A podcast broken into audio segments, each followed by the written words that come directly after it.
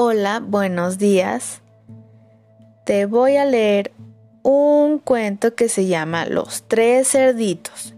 Tú me vas a ayudar a leerlo, lo van a poner frente a ti y lo vas a estar leyendo conmigo. Pero antes toca los títeres que vienen en tu material. Son tres cerditos y un lobo feroz. El cerdito más grande es el hermano mayor. Muy bien, vamos a empezar. En el corazón del bosque vivían tres cerditos que eran hermanos. El lobo siempre andaba persiguiéndolos para comérselos. Pero para escapar del lobo, los tres cerditos decidieron hacerse una casita. El más pequeño la hizo de paja el mediano construyó su casita de madera y el más grande la hizo de ladrillo. Los dos primeros, el pequeño y el mediano, se querían ir a jugar rápido, así que las hicieron muy muy rápido. Pero de repente llegó el lobo feroz detrás del cerdito pequeño. El cerdito rápidamente corrió hasta su casita de paja.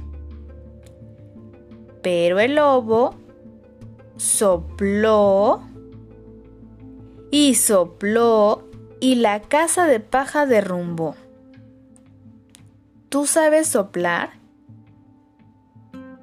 ¿Te gustaría ayudar al cerdito a soplar la casita de paja? Bueno, vas a tomar aire desde tu nariz, vas a respirar muy profundo y vas a aguantar el aire en tus cachetes y lo vas a soplar como si estuvieras soplando la vela del pastel de tu cumpleaños. Muy bien, seguimos. El lobo persiguió también al cerdito por todo el bosque. Así que corrió a refugiarse a la casa de su hermano mediano. Pero el lobo llegó. Ahora tú vas a ayudar al lobo a soplar la casita, ¿ok? El lobo llegó y sopló, y sopló, y sopló, y la casita de madera derribó.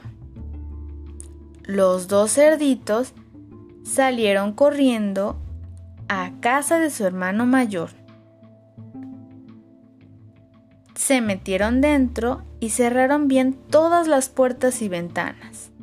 El lobo se puso a dar vueltas por toda la casa, buscando algún lugar en el que se pudiera meter.